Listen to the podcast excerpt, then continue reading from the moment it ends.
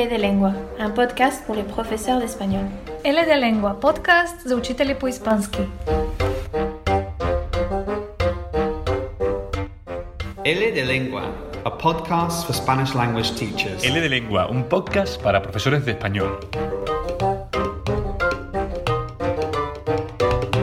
Puedes descargar los programas o dejar tu comentario en ldelengua.com.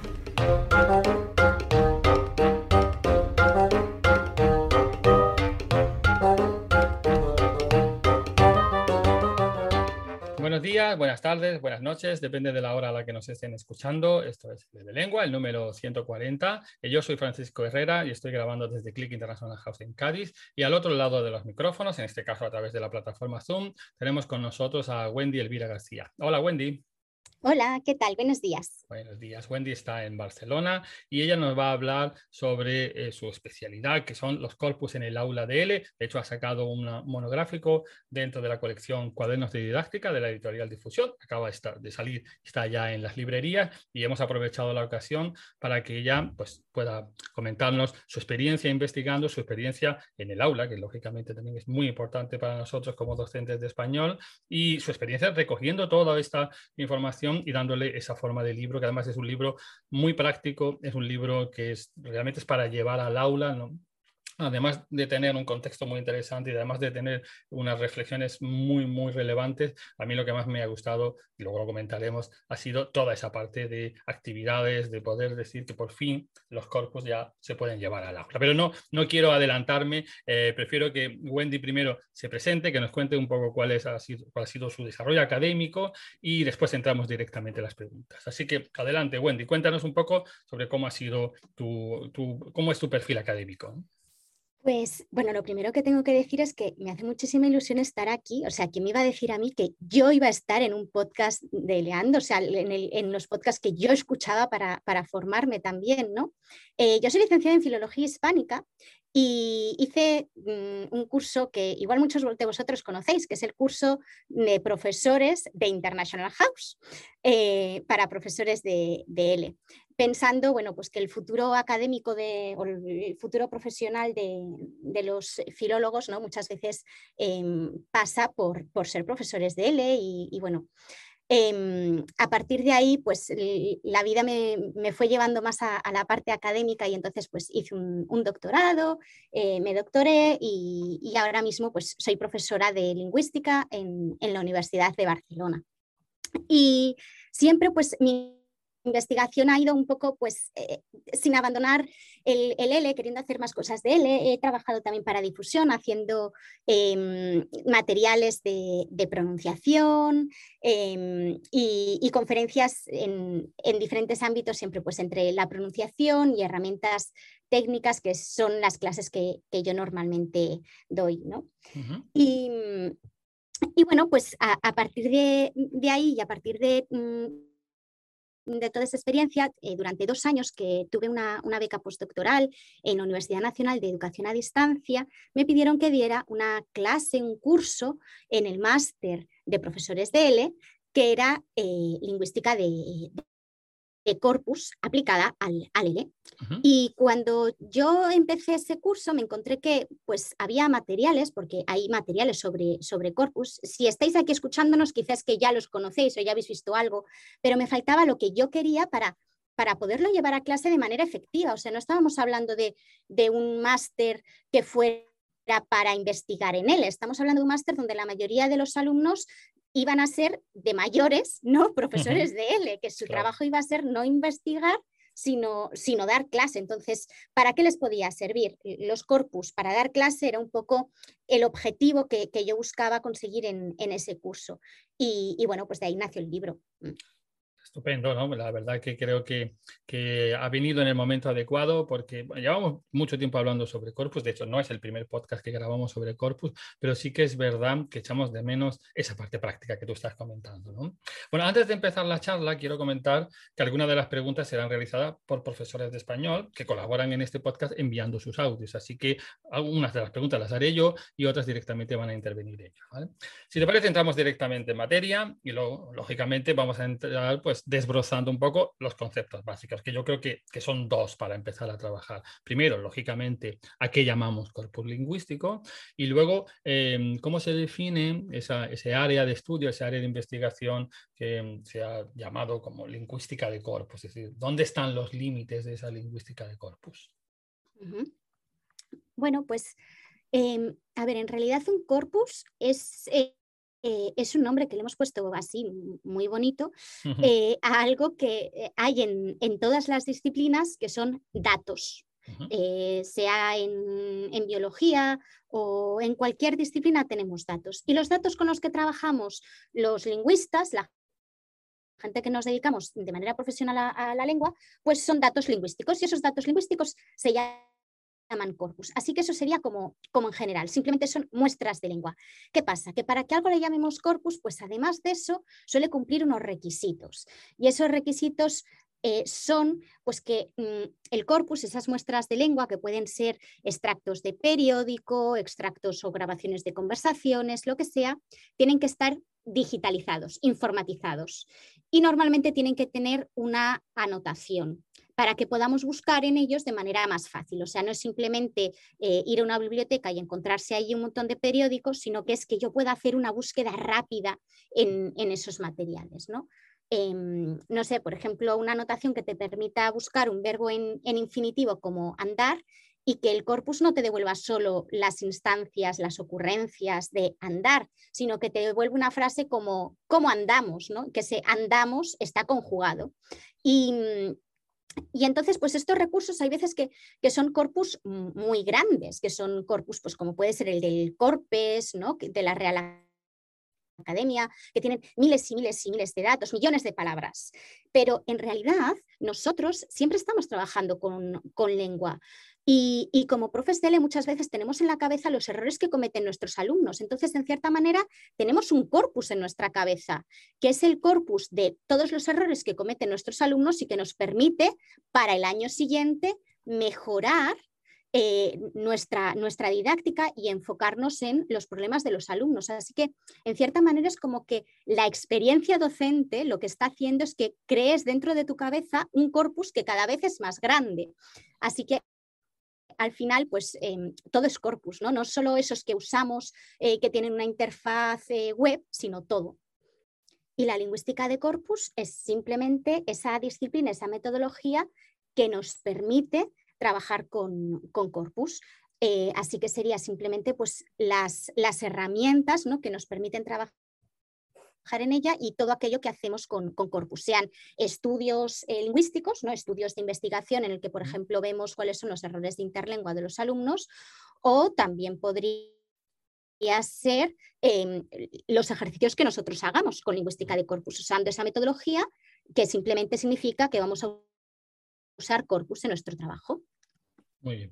Mm, una vez que ya hemos definido que ya tenemos las bases para empezar a trabajar con corpus, hay una sensación de que, bueno, lógicamente los corpus no, no, acaban de llegar a la lingüística, llevan muchísimo tiempo, llevan décadas, pero no se han convertido en esa gran herramienta práctica que veíamos desde las primeras investigaciones sobre todo para el profesorado de ILI. Parece que hay como una especie de, espacio en blanco entre lo que la teoría nos dice y luego lo que hemos sido capaces de hacer con esas herramientas. Cuando yo creo que, es una, los corpus están al nivel de herramientas que son habituales en la enseñanza desde, desde toda la vida, como los diccionarios o las gramáticas.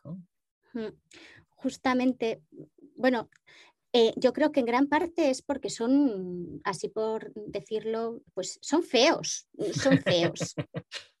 porque tienen interfaces eh, web que son difíciles ¿no? y, que, y que bueno, no, son, no tienen el último diseño más a la moda, podríamos decir.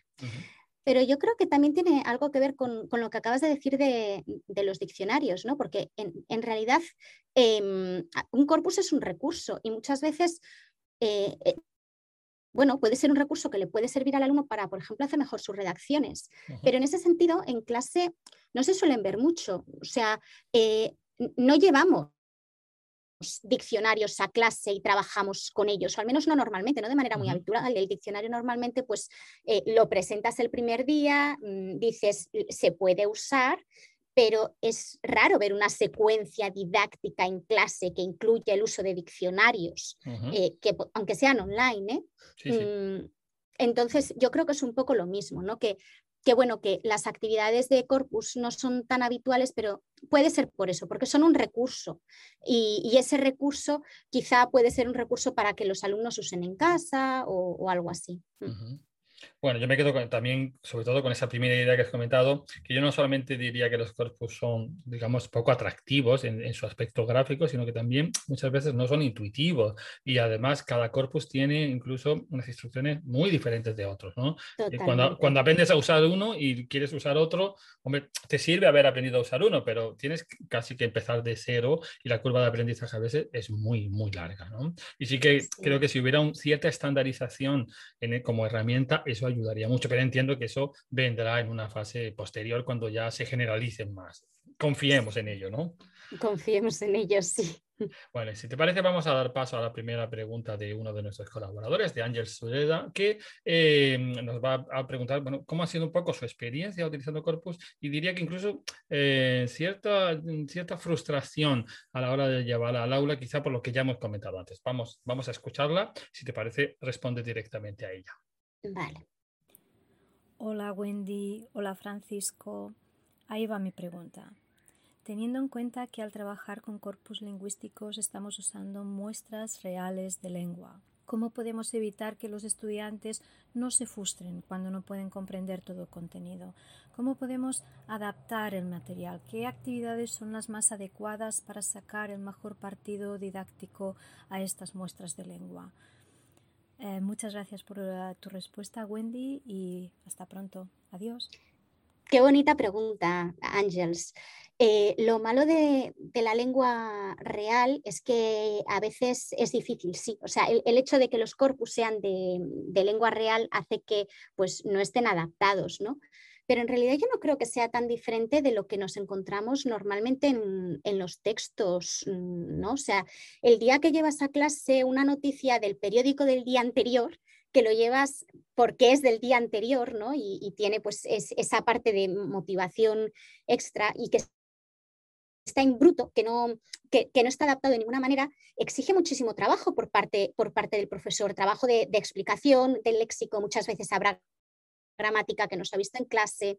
Em, entonces, sí, si se trabaja con, los datos en crudo, es lo que pasa. Pero ¿qué hacemos normalmente con los textos cuando, cuando los integramos dentro de nuestras fotocopias o lo que sea? Pues normalmente, en primer lugar, seleccionamos, seleccionamos aquello que, que, es más fácil, por decirlo de una manera, o que tiene un léxico adecuado al tema que estamos tratando, etc. Y justamente lo bueno de los corpus es que te permiten llevar a cabo esta selección de una manera más rápida, porque los buscadores te permiten pues, eh, buscar la forma lingüística que estás trabajando y en un corpus tú puedes buscar, eh, ofréceme instancias que contengan futuros, por ejemplo, eh, o también nos permite em, seleccionar el léxico, ¿no? O sea, podemos buscar directamente pues, contenido que tenga una pieza léxica en concreto.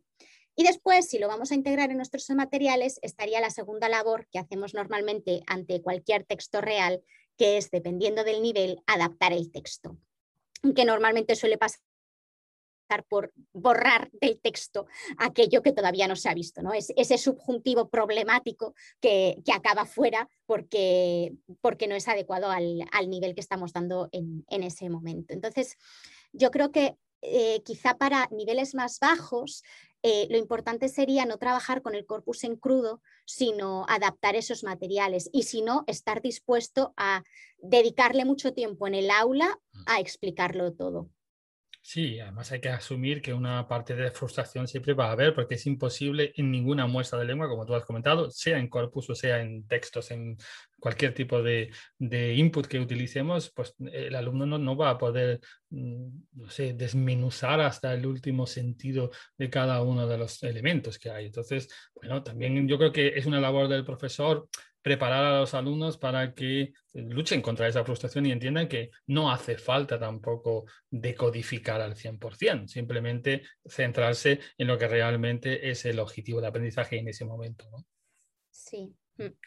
Eh, si te parece, también me gustaría retomar, que ya que hemos estado hablando antes de las definiciones de corpus, pues abrirla un poco más y, y hablar de qué tipos de corpus, porque lógicamente no son todos iguales. Ya tú has, has comentado que pueden ser corpus generales o corpus anotados, bueno, la mayoría de ellos lo son, ¿no? Ya, ya esa sería una primera diferenciación, pero seguro que hay mm, elementos diferentes también, que, que los eh, aspectos que los diferencian unos de otros, ¿no? Y también, pues lógicamente, pues ya que nos aconsejes cuáles son los más interesantes para nosotros como docentes de español, porque habrá algunos que estén más centrados, digamos, a la investigación y a lo mejor pues no tienen un, un uso tan interesante dentro del aula de L, pero otros seguro que sí, que sí son, bueno, pues incluso casi, casi em, preparados eh, exprofeso para llevarlo al aula, ¿no? O para darle sentido dentro del aula.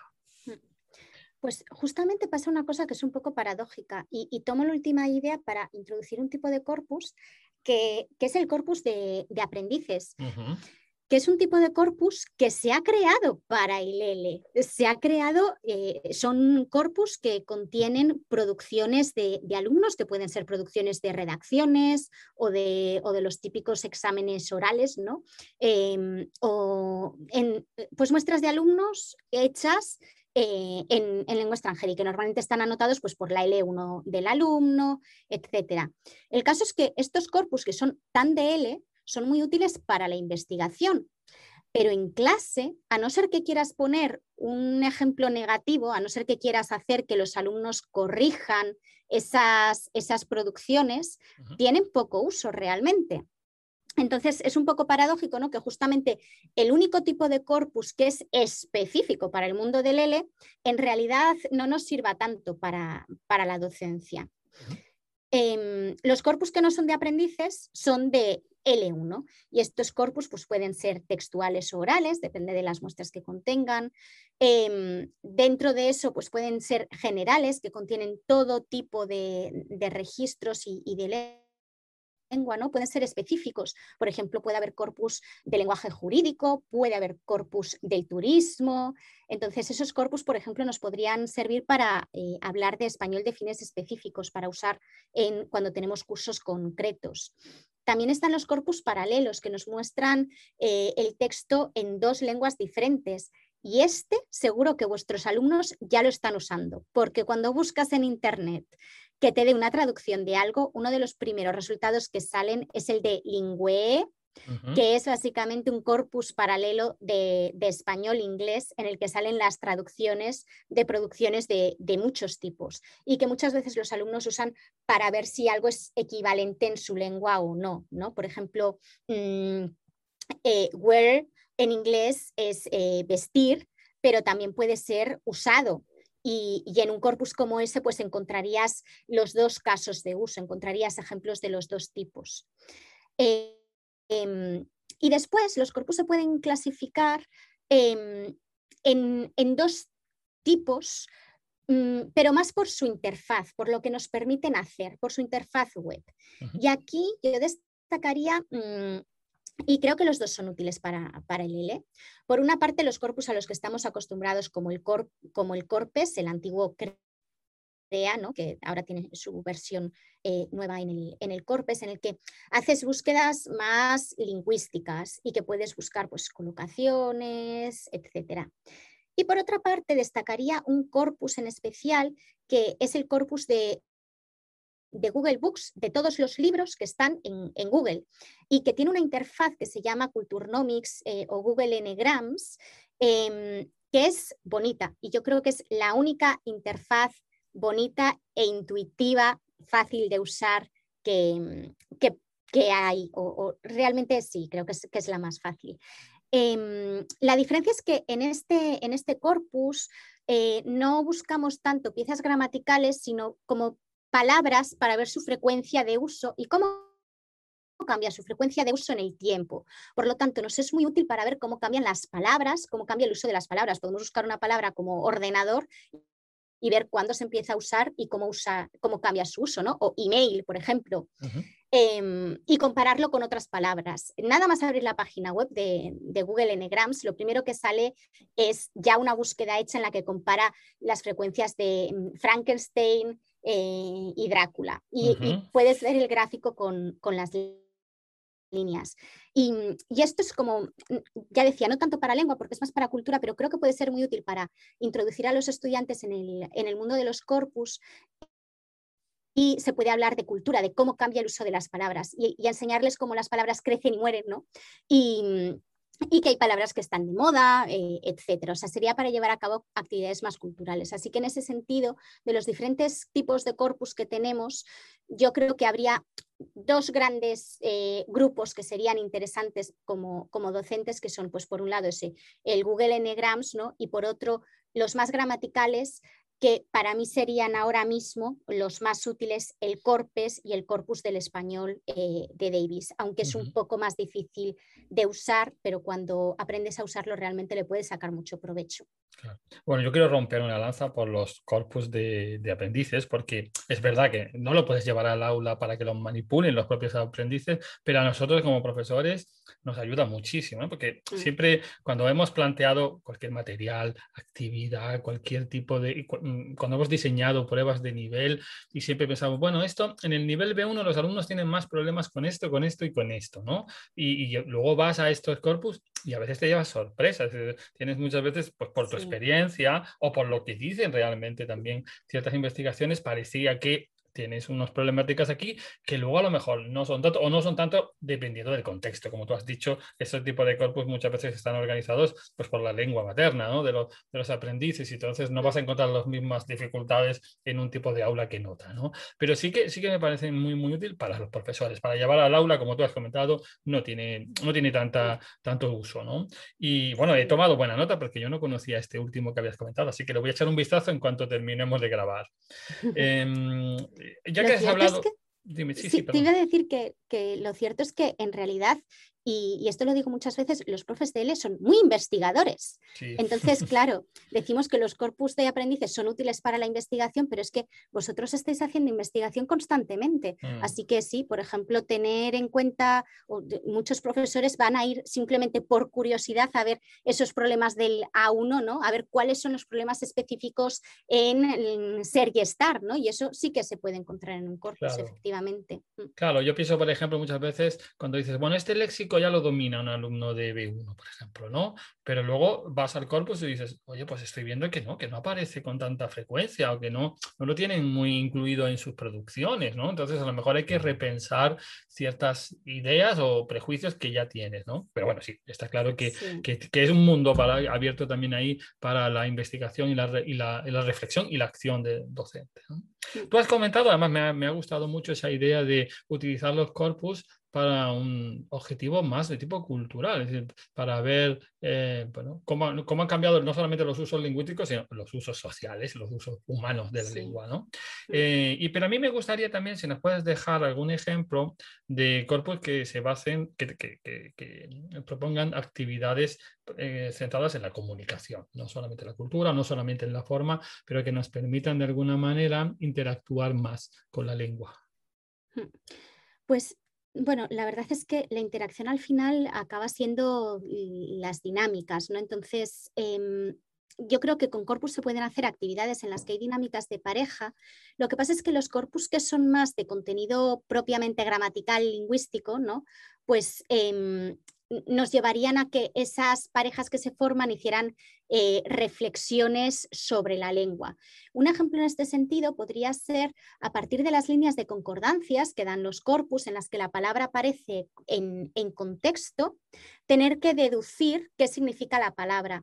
Y esto nos puede ir muy bien con lo que hablábamos antes de la frustración, ¿no? del corpus, que lo bueno que tiene el corpus es que cuando tienes una palabra, no la obtienes una vez, sino que en diferentes líneas tienes diferentes... Em, diferentes significados o diferentes usos de la palabra, diferentes ejemplos, y a partir de ahí los alumnos pueden inferir el significado de, de la palabra, ¿no? Inferir qué es lo que, qué es lo que significa, en qué contexto se usa. Por ejemplo, si es una palabra, para no tener, que, para no tener una pregunta tan general, ¿no? como dime el significado de la, de la palabra, pues por ejemplo se pueden hacer preguntas del tipo, em, ¿esta palabra crees que tiene mm, un significado positivo o negativo? Eh, cosas así más, em, más generales. Y eso puede generar un debate en clase, o sea, se puede hacer en parejas para, para generar ese, ese debate. Eh, después, como actividades así más, más comunicativas, ya digo, siempre que al, ser un recurso nos pasa lo mismo que con los textos. Lo único que podemos hacer en, actividades así más comunicativas sería pues reflexionar sobre esos textos o proponer actividades basadas en, esos textos, ¿no? Pero no pero digamos que la, tarea siempre la, va a acabar poniendo el profesor.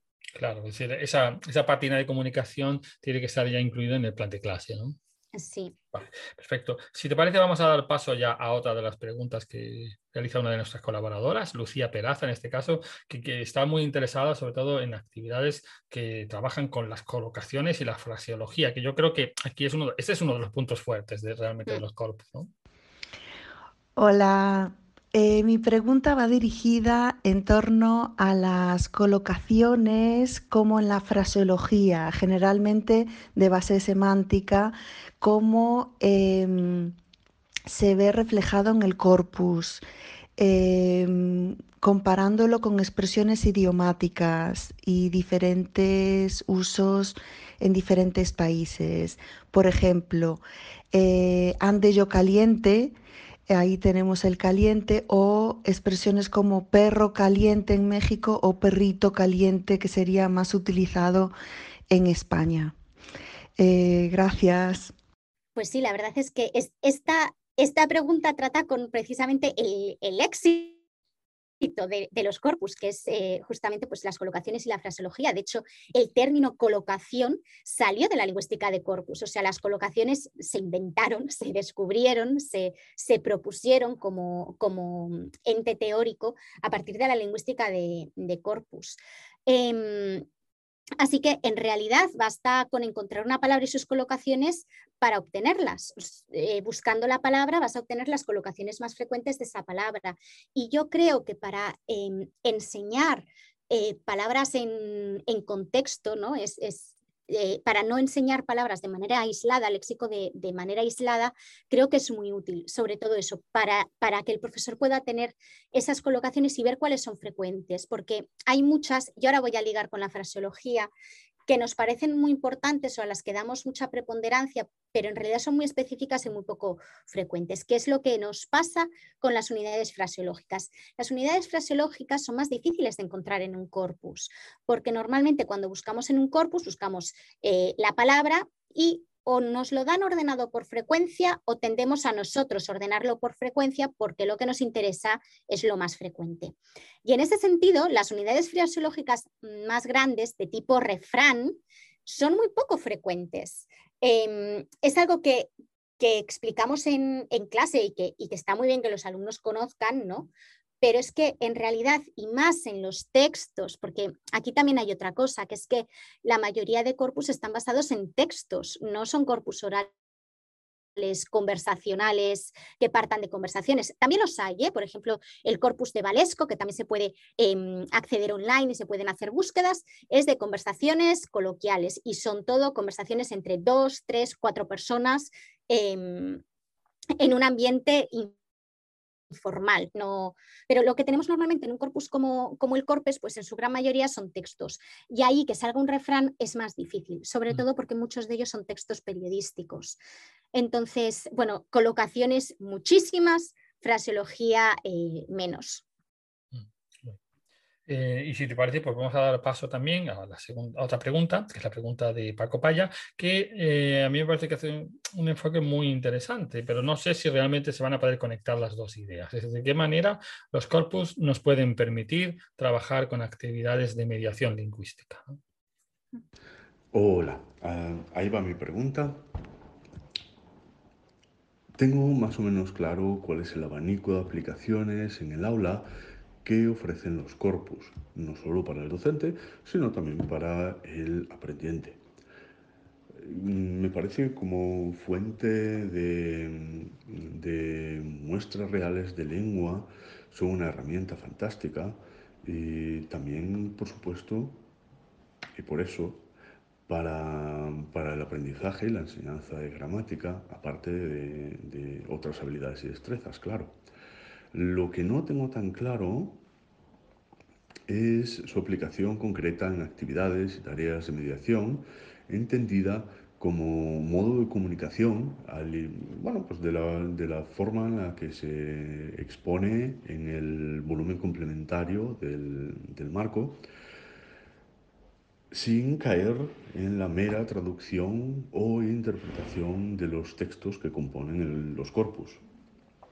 Em, sí, por eso mm, me gustaría saber tu opinión al respecto. Muchas gracias muy interesante, pero esto es lo más difícil, Paco. Sí, yo creo que sí. Pero, pero también sale en el libro, ¿eh? o sea, también estaba incluido. Em, va un poco en la línea de lo que he comentado antes con las actividades más de tipo de comunicación, ¿no? Em, Depende un poco del corpus, pero hay unos corpus que son muy, muy interesantes y, ahora em, voy a. Yo lo usaría como modelo de lengua para las actividades. O sea, típica actividad de comunicación en la que le das un modelo al estudiante en el que pone A y una propuesta B y otra propuesta para que a partir de ahí, de ese modelo de lengua, ellos puedan crear nuevas, nuevas frases. ¿no? Em, en el libro eh, hay un, un eh, extracto, un cachito de conversación de un corpus que originalmente se creó para eh, crear un sistema de diálogo, un sistema de voz automático, de estos que cuando llamas a información te piden, te dicen, em, ¿quiere usted hablar con atención al cliente o quiere hablar con reparaciones? ese tipo de cosas. En este caso, era un sistema de diálogo que se quería eh, usar para aplicar al ámbito de los trenes, para sacar las preguntas más frecuentes que se hacen en una estación de tren y a partir de ahí crear un sistema de diálogo que te dijera, eh, ¿quiere usted consultar horarios o quiere hacer una reclamación sobre su billete? Este tipo de cosas. Entonces, claro, lo que aparece en ese corpus son cosas como pedir billetes, pedir información sobre un tren, sobre a la hora a la que sale, a la hora a la que llega. Y las conversaciones son muy, muy interesantes porque nos muestran las cosas tan raras que usamos para pedir cosas como un billete de tren. Que en el fondo a nuestros estudiantes les enseñamos pues esa, esa cosa ideal que tenemos nosotros en la cabeza, que, que sería pues que llegas a una estación y te dicen hola, ¿qué desea? ¿no? Y, en realidad lo que te encuentras es algo totalmente diferente. Y creo que ese es el gran valor de, los corpus, tener em, esos modelos reales y poder tener esas conversaciones reales que, que, se dan y que son la primera lengua que a la que se van a enfrentar nuestros alumnos, ¿no? que muchas veces hacer las cosas más simples, como pedir un billete de tren, pueden ser las, las más complicadas, porque estamos en un momento en el que, bueno, pues eh, tiene que ser un intercambio corto, con mucha información, pero a la vez hay mucha cortesía. Entonces, en ese corpus lo que vemos son estrategias, como por ejemplo, eh, para pedir tiempo, decir un momentito, por favor, ese diminutivo ahí colocado que va a ser tan habitual, que es esa estrategia de, cortesía, em, que, no va a salir normalmente en un, modelo de lengua, pues aquí lo tenemos. Entonces, yo creo que a partir de eh, este tipo de corpus que contienen conversaciones reales, podemos dar a nuestros alumnos modelos de lengua que ellos pueden practicar en clase para resolver problemas, ¿no? que es al final de lo que se trata la, mediación, pues para conseguir ese billete de tren o, en otros contextos em, pedir cita en un médico o ponerse de acuerdo sobre a dónde vamos a ir de vacaciones este año.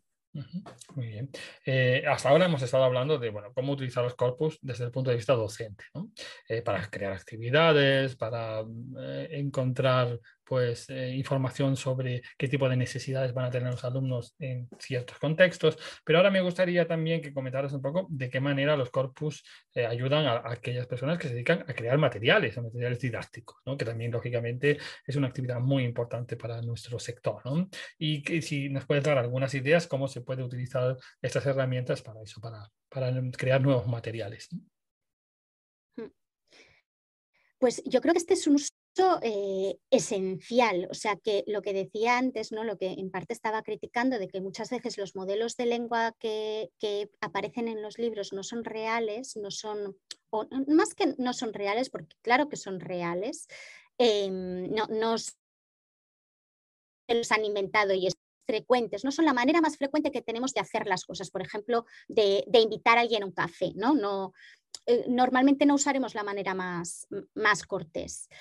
Entonces, em, me consta que los corpus se usan para eso. O sea, mm, los editores de, libros que, de, texto que yo conozco sí que usan corpus para, para esto y, creo que nos puede servir para, para mucho. Para empezar, para seleccionar el contenido. Y creo que en esto el más importante, porque no es el contenido, ¿no? De, qué tenemos que incluir en una 1 o en una 2, pero creo que es especialmente importante para el español de, usos eh, de fines específicos. Por ejemplo, si yo quiero montar un curso que sea mm, de español para, para el turismo, eh, español para medicina, me puede hacer falta un corpus en el que se, trate eso, porque aunque porque puedo no tener en la cabeza cuáles son los usos más habituales ¿no? en, ese caso en concreto, para ese fin en, en concreto. Em, y eso sería más como en el, en la selección de contenido en el sentido de qué situaciones conversacionales son las más habituales. Y para eso tenemos corpus anotados pragmáticamente, en los que se habla de si la función más habitual o si hay funciones de reparación, disculpa, invitación. Y a partir de ahí, de ver la frecuencia de cuán frecuentes en la lengua son cada una de las secuencias, cada una de las funciones, pues podemos ver qué nos conviene más introducir en eh, un nivel A1 o en un A2 o en un curso eh, de lo que sea. Un corpus eh, para eso sería, por ejemplo, el, valesco, bueno, en realidad cualquier corpus que esté anotado pragmáticamente, que tampoco son tantos. Y, y, eso, el caso de los fines específicos y de las jergas, yo creo que sería esencial. Pero después también lo que nos puede, eh, para lo que nos puede servir es para elegir no ya las situaciones comunicativas, las funciones que tenemos que enseñar, sino para enseñar las formas lingüísticas que podemos enseñar. Y esto sería, bueno, ya lo he dicho antes, que siempre adaptando, ¿no? adaptando al, al libro en concreto, pero es la manera de poder ver y usar ejemplos, usar construcciones que realmente se en la lengua.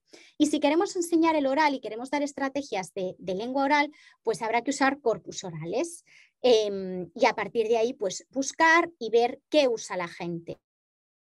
Y una vez tienes eh, ese ejemplo de qué está usando la gente, por ejemplo, para invitar a alguien a un café, pues ahí lo que hay que plantearse es qué es lo adecuado para cada nivel. y pues igual adaptarlo, ¿no? Si en un caso tenemos, eh, querrías un café, pero sabemos que todavía no hemos dado esa forma, querrías, ¿no? Pues igual tenemos que adaptarlo un poco y pasarlo a quieres, pero siempre es ese juego entre la lengua real, lo que realmente hay en la calle, y algo que sea adecuado al, nivel. Si te parece, para ir cerrando ya la charla, pues me gustaría que, además del libro, que lógicamente recomendamos absolutamente porque eh, da una panorámica muy completa y al mismo tiempo con calas profundas en, las temáticas más importantes, pues nos gustaría que nos recomendaras otras, otras entradas de bibliografía, libros o eh, blogs o webs que trabajen sobre este tema y que pues, así las personas interesadas pues, puedan ampliar un poco más la información. Pues para mí, cuando yo estaba haciendo este libro, mi referencia, la que más me ayudó y más me ayudó a tener como una, imagen completa y ver las necesidades fue eh, el podcast. O sea, fue e, ese, ese podcast que, grabó Virginia eh, en el que hablaba de corpus. Y, la verdad es que es la única referencia que yo he encontrado en la que además también habla de, ejercicios y de cómo llevarlo eh, a clase. Así que para mí ese sería el, el primero. Después, libros. Para el español, para el L, o sea, para, para didáctica, solo hay uno más, aparte de, este que he publicado yo de uso de corpus en clase de L. Y es un libro de Marc Cruz Piñol, mm. que es un, manual que hace un recorrido por los corpus disponibles y eh, enseña qué ofrece cada uno. Y este, pues, es es un manual de referencia que eh, es súper útil porque eh, allí puedes ver, dependiendo de lo que necesites, a qué corpus puedes acudir. Y, recoge todos los corpus disponibles, eh, o casi todos, para el español. Mm, en él, en realidad, no hay más, no hay más que ese, ese libro. Hay artículos, muchos, normalmente pensados para la investigación, y más todavía que artículos que se pueden buscar en el buscador de Google que se llama Google Académico. En Google Académico, cuando pones palabras clave te salen solo artículos y eh, mm, trabajos final de máster eh, que estén indexados dentro de, la universidad. Entonces, Google Académico puede ser ese lugar al que vamos a buscar eh, cosas concretas. Y lo cierto es que lo más interesante en este sentido normalmente suelen ser trabajos fin de máster de los másters de L, porque son realmente pues, alumnos que reflexionan como, sobre cómo poderlos llevar a clase y muchas veces proponen secuencias didácticas completas eh, basadas en, en corpus. En el caso de la asignatura que daba yo en la UNED, por ejemplo, el, justamente el trabajo final de la asignatura era eso, era proponer una secuencia didáctica que basara, basada en corpus del principio al final, desde eh, una parte pues, em, más introductoria en la que se enseñaba al alumno a usar el corpus, ¿no? porque lanzar a un alumno directamente al corpus sin explicación es imposible, pues desde esa primera parte a después ir recogiendo más y más hasta hacer actividades eh, basadas en corpus. Y, en realidad, pues eso, las cosas así de referencias más útiles yo creo que serían trabajos final de máster o, ya digo, artículos. Pero en realidad, lo que yo más recomiendo como bibliografía para usar corpus son los propios manuales de instrucciones que traen los corpus, porque ahí es donde pone, por ejemplo, si quieres obtener los resultados de mm, médica usado como nombre, es decir, la médica y no como, no como adjetivo, no como ciencia médica, que es el resultado más habitual que encontramos cuando introduces médica en, en un corpus, pues allí te explica, bueno, pues si lo quieres conseguir como nombre, detrás de la palabra médica, escríbeme lo que sea. En el caso de un corpus será barra baja n asterisco en otro corpus será barra baja NN. Y entonces e, eso es lo que necesitamos eh, para poder sacar provecho de los corpus, esas manuales, ese manual de instrucciones de cada corpus. Y además en esos manuales de instrucciones suelen dar ideas de búsquedas muy buenas, ideas de búsquedas que después, eh, a las que después puedes sacar mucho provecho. Eh, por ejemplo, en el caso del corpus del español de Davis, da de ejemplo las colocaciones más habituales de tomar, y, yo tenía en la cabeza, y creo que además lo he visto en algún manual, que tomar se enseña normalmente con que lo más habitual es tomar un café, tomar una cerveza, lo que sea, comida, tomar, tomar algo, vamos a tomar algo. Supongo que porque aparece en ese contexto ¿no? de, invitación de, ir a tomar algo pero en realidad eh, la colocación más frecuente de tomar es tomar decisiones. O sea que lo que se toman más en español no son cervezas, son decisiones. Y, esa, esa reflexión o esa cosa que igual de primeras pues no se te ocurre buscar el verbo, el verbo tomar, pues ahí en el manual de instrucciones sale como ejemplo y como este muchísimos más. Salen muchísimos ejemplos súper interesantes que después se pueden usar para, para enseñar y que además normalmente si le das clic al link que sale en el manual de instrucciones del, propio corpus, se abre la búsqueda. Por lo tanto, para enseñar como, como demostración a los estudiantes es súper interesante y súper rápido y súper visual. Muy bien, pues muy interesante, sí, es verdad. Muchísimas gracias, Wendy. Ha sido un placer hablar contigo y se, nota también en, tu forma de, transmitir esa pasión que tienes por el tema y confiamos en que nuestros oyentes pues, se animen a utilizar todos estos recursos. Quiero dar también las gracias a Ángel, a Lucía y a Paco por enviar sus preguntas. Y bueno, ya sabéis que vais a tener todos los enlaces principales que se han comentado aquí en el post del podcast y también, lógicamente, si alguien quiere dejar sus comentarios, pues estaremos encantados de leerlos y de comentarlos. Muchas gracias, Wendy. Gracias a ti por, por invitarme y un placer poder estar aquí, poder estar dentro de la bibliografía. hasta luego. Hasta luego. Puedes escucharnos, leernos, bajar los podcasts o dejar un comentario en ldlengua.com.